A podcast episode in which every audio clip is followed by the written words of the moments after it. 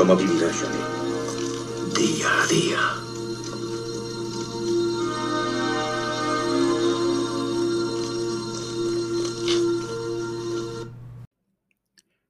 Miércoles 6 de abril de 2022. Cuidaico conmigo que hoy vengo calentito. Hoy el podcast, el episodio está calentito y cargado de contenido. El que avisa no es traidor. Vamos al tema. ¿Qué, ¿Cómo va el país? ¿Cómo va la vida, españoles?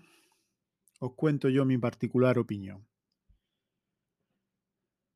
Hemos pasado una pandemia, entre comillas, donde te han privado de derechos tan fundamentales como la libre circulación y te han obligado a permanecer encerrado meses sin salir de casa, sin poder relacionarte con otras personas humanas y sin tener en cuenta depresiones o estado de salud.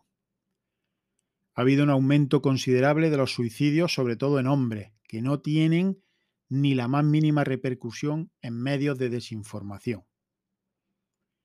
Ancianos abandonados en las residencias, sin posibilidad de recibir visitas de sus familias o amigos, nuestros mayores, falleciendo por unos tratamientos con uso de fuertes sedantes y ansiolíticos, y eso está demostrado que lo único que hacían era mermar su ya de por sí poca capacidad respiratoria y delicada salud. Hijos e hijas que no han podido despedirse de sus padres porque han fallecido dentro de esas residencias. Recordad que el responsable máximo era Pablo Iglesias, el colete, de Podemos, que no se dignó ni a visitar ni uno de estos centros durante esos meses. Medios informativos totalmente comprados y manipulados, lo mismo que los sindicatos, regados además con un abundante marisco, donde esos medios te mostraban a veces imágenes de fallecimientos por la pandemia en España con los letreros de la UCI y las habitaciones en chino. A ver si me explicáis cómo se come eso, eso lo he visto yo informaciones sesgadas y vacunas experimentales sin haber pasado debidamente un periodo de pruebas en personas humanas para conocer sus efectos adversos. Efectos adversos que están saliendo y que desde esos mismos medios no le dan ni siquiera ni un poco de voz ni publicidad. Están comprados, lógicamente.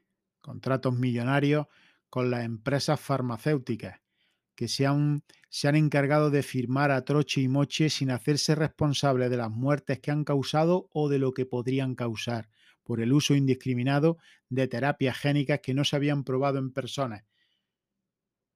Que sepáis que algunas de las vacunas que os estáis pinchando eh, vienen del cerdo. Os lo digo por si se os dispara el colesterol o los triglicéridos. Personas que tras haberse inyectado una, dos o tres dosis no han vuelto a encontrarse bien y que se arrepienten de lo que le han vendido y se preguntan si no hubiese sido mejor pasar el COVID como este que os habla.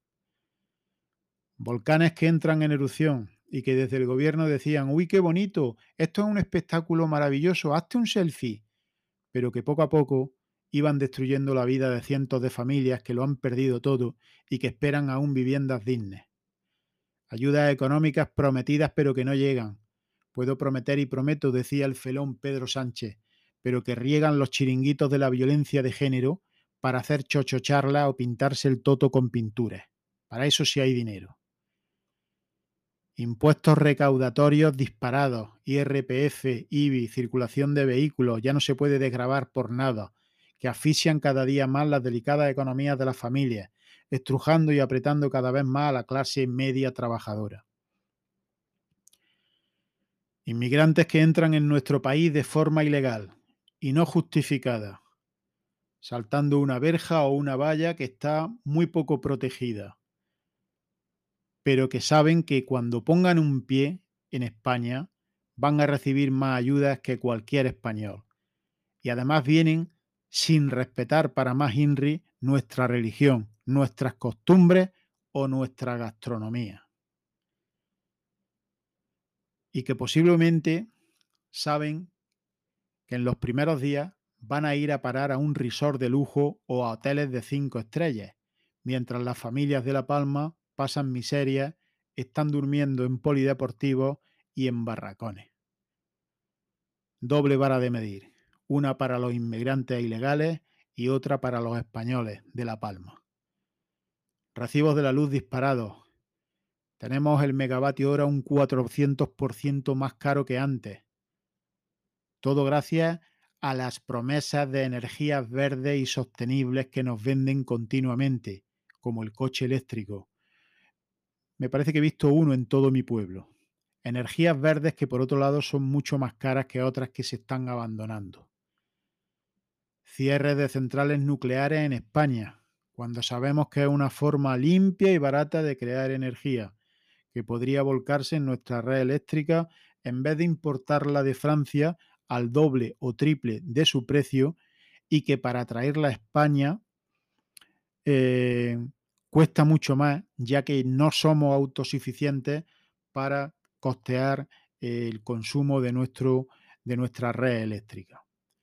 Gasolina y gasoil a 2 euros el litro, si no está ya más, porque somos el país que más graba los carburantes, concretamente un 60% con impuestos e IVA que van a parar al bolsillo de este gobierno que luego se encarga en derrocharlo. Camioneros que se han tenido que poner en huelga porque no les sale ya rentable su trabajo ni sus viajes.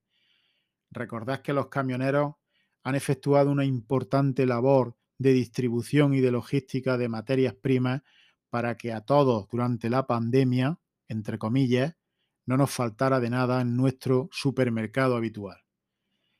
Gasolineras y propietarios de gasolineras privadas a los que el gobierno pide que pongan ellas adelanten de su bolsillo la rebaja de los 0,20 céntimos por litro de carburante, sin importarles su liquidez o su economía y encima causándoles pérdidas o en algunos casos incluso teniendo que cerrar o arruinándolo. Carburante que esta Semana Santa eh, nos vamos a poder encontrar con la sorpresa de que nos lo racionen. Estilo Venezuela. A eso estamos llegando, españoles alimentos que ya habéis visto que escasean. Algunas materias escasean también en supermercados, por todo lo que he comentado anteriormente. Y para colmo, en política exterior, un cero. Dos conflictos, uno con Marruecos que nos invade a oleadas de inmigrantes y ahora también otro con Argelia que nos va a subir el gas, por tener una falta total de política exterior de este gobierno y haber cambiado a capricho del felón Sánchez nuestra postura en referencia al territorio del Sáhara. Un ejército y un rey con la cabeza metida en un agujero. No os digo más. Unas fuerzas del orden que en muchos casos policía y guardia civil se han puesto al servicio de la administración tributaria para recaudar, haciendo cumplir unas leyes y unos estados de alarma inconstitucionales pero no para proteger y servir al ciudadano. Una hostelería casi arruinada, un pasaporte COVID inventado e ilegal e inconstitucional, que limitaba aún más tus movimientos y que ha servido de experimento para que algunos no volvamos a pisar cafeterías y restaurantes donde nos servían un día y al otro nos echaban a la calle como leprosos.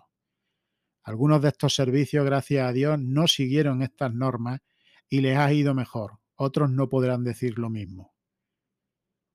Una educación pública donde no se premia el esfuerzo y a partir de ahora no se pondrán notas y nuestros hijos pasarán de curso con suspenso tan ricamente, pero serán más analfabetos, más incultos y sobre todo estarán más adoctrinados, como el gobierno quiere que estén. Una ley de aborto y eutanasia aprobada para matar inocentes y dejar de dar cuidados paliativos a personas enfermas o en avanzada edad. Es la cultura de la muerte, amigos. Esto es lo que ha traído Pedro Sánchez. Y ya para terminar, una guerra muy fea, injusta, en la que ambos bandos, Ucrania y Rusia, están cometiendo crímenes, violando y matando a la población civil, que no tiene absolutamente culpa de nada. Así que nada, amigos, a disfrutar lo votado, a seguir viendo tele, a leer prensa rosa, a ver Netflix y a whatsappear, engordando con pizza y de paso a exigirle a tu padre o a tu madre que te compre el último modelo de iPhone aunque no puedan pagarlo y tú no te lo merezcas. A las españoles, adiós, donde quiera que estéis. Os lo dije, amigos, venía calentito y me he vaciado entero. Qué a gusto me he quedado.